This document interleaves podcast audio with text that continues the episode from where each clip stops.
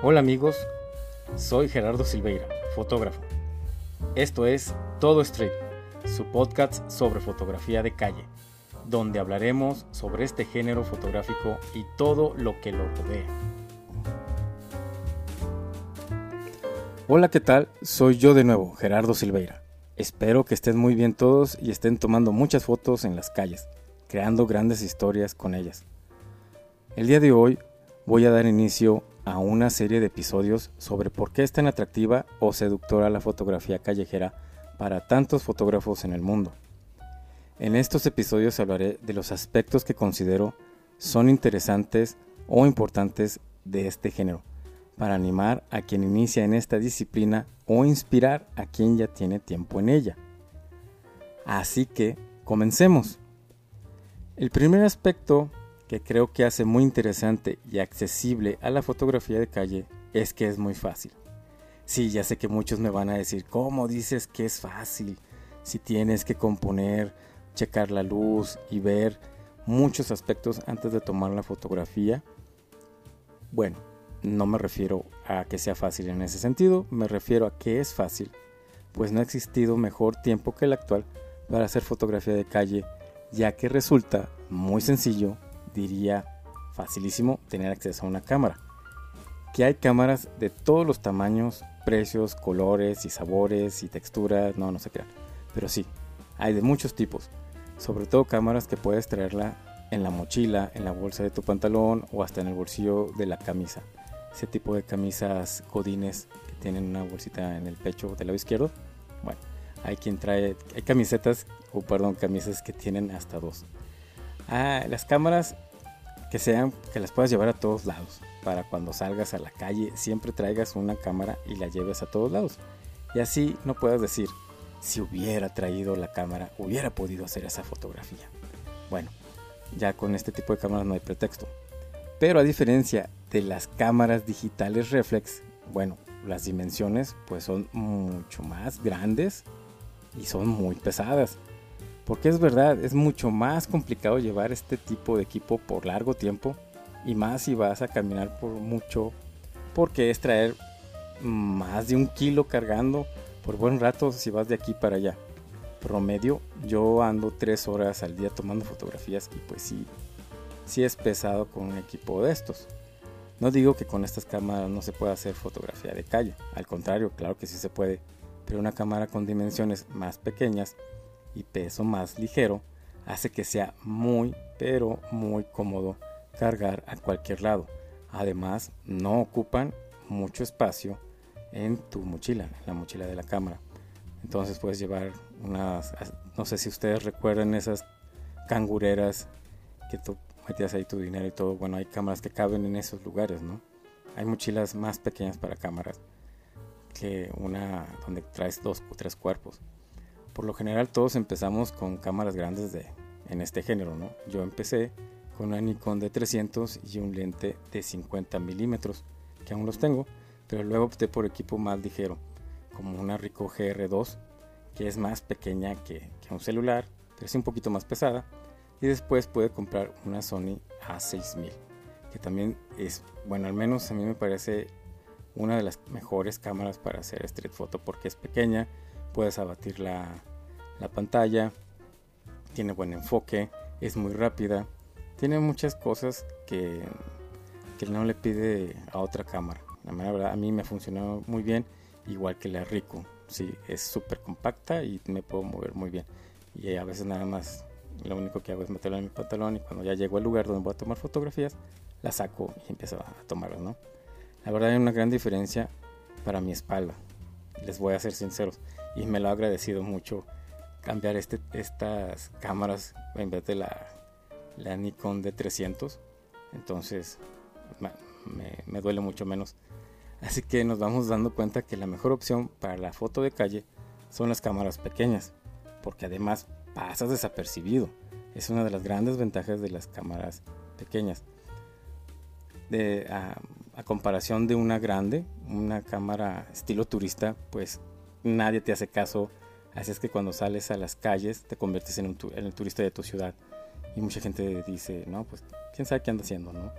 No pasa que está tomando fotos de, de los edificios o algo y no te prestas atención. Es una de las características buenas de las cámaras pequeñas. Y ahí está, como si fueras un turista, tomas fotos y pasas sin pena ni gloria ante los fotografiados o a tus personajes principales en las fotografías. Luego que vayas de vacaciones también pues te llevas tu camarita para hacer street photography en tus vacaciones, vaya la redundancia. Esto de las cámaras de pequeñas me recuerdan a, los grandes fotógrafos como Henry Cartier-Bresson, que usaba una Leica, que era más chica que una reflex.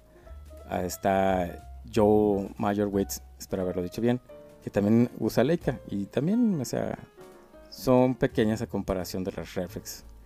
El que creo que usarán una cámara todavía más pequeña de, esa cámara de fotógrafos es Daido Moriyama, que usaba la que tenía a la mano. Y le regalaron una rico GR1 y a tomar fotografías, ¿no? De hecho, él usaba las cámaras que a él le regalaban. No, no, no había cámaras que él compraba. Y además, las grandes compañías le regalan las, las cámaras a este hombre, ¿no? Para que las use y las presuman. De hecho, es por eso que la Rico GR se hizo famosa porque Daido Moriyama la usa para sacar sus fotografías. Y también están este, estos videos de, y fotos en las redes sociales de fotógrafos que mencionan lo que traigo en mi mochila, donde vemos que algunos hasta traen dos cuerpos, tres lentes, el teléfono, la batería, libreta, plumas, la licuadora, etcétera. La verdad no, no, no es necesario todo lo que necesitas para hacer fotografía de calle es una pequeña mochila, una cámara con su batería lógicamente y su memoria y un lente. Lo demás a menudo es estorbo u obstáculo. Sí. Pero mejor aún que una cámara pequeña está la cámara de tu teléfono, tu smartphone. Ya ven que muchas marcas de teléfonos se han enfocado en ser competencia para las grandes marcas de cámaras digitales y ofrecen gran calidad de imagen y rapidez de enfoque, etc. Así que los smartphones son una buena opción para hacer la nueva cámara Snapshot. Y así tenemos otra opción para hacer foto de calle. Pero claro, tendrá sus limitaciones, sobre todo si buscas llevar más allá tu fotografía de calle.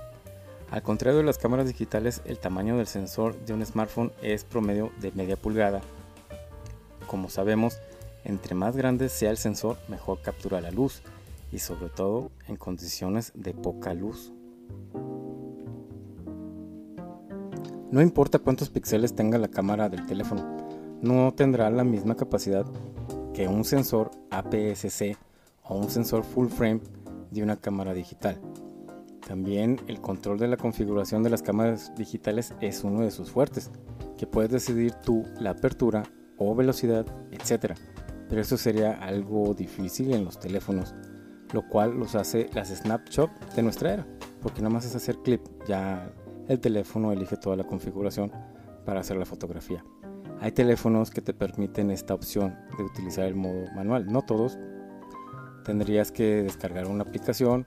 Bueno, ahorita no sé si ya el iPhone 13, 24, no sé qué generación vaya, te pueda permitir hacer esto, ¿no? También otro inconveniente que le veo yo, comparación de las cámaras digitales, no cuentan con la opción del archivo RAW para poder hacer el revelado digital y luego en el software mejorar la imagen. ¿sí? Los contrastes, los colores, la luz, puedes ir ahí modificando tú en el software, ¿no? Pero puedes subir a Google o a la nube tus fotografías para no saturar tu teléfono o compartir rápidamente en tus redes sociales las fotografías que has hecho. Como todo, tiene sus ventajas y sus desventajas el teléfono.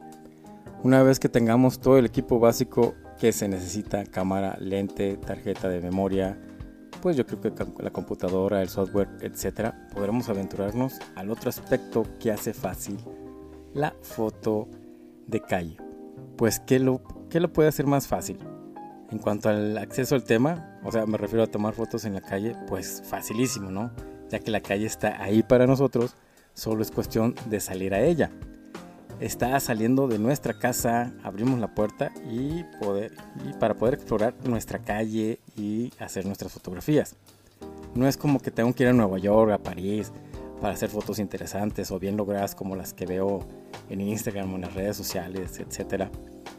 En tu ciudad o barrio o colonia puedes hacer eso. Depende de cómo tú, como fotógrafo, resuelvas la situación con la técnica que sabes y demás conocimientos de fotografía, composición, el conocimiento de la luz, etc. Eso sí, es más fácil practicar la fotografía de calle si se vive en una gran ciudad que si se vive en la naturaleza, lógicamente, ¿no? Si consideramos que alrededor del 55% de la población mundial, alrededor de 4.200 millones de habitantes, wow, es muchísima gente, vive en ciudades. Creo que resulta muy sencillo hacer fotografía de calle en la ciudad, si vive tanta gente en ellas, ¿no? El tema está al alcance de nuestra mano, disponible en forma gratuita y a todos los efectos prácticos inagotable. ¿Qué quiero decir? Pues es que sí, ahí está la, calle, solo es cuestión de salir, tomar fotos. Este, habrá alguien que diga, sí, pero yo vivo en un área alejada de la ciudad o en zonas residenciales, pero eso no impide poder salir a la calle a hacer fotografías de calle, aun si vives en esas zonas. Una práctica frecuente para los que empiezan en la fotografía de calle o que empiezan en cualquier tipo de...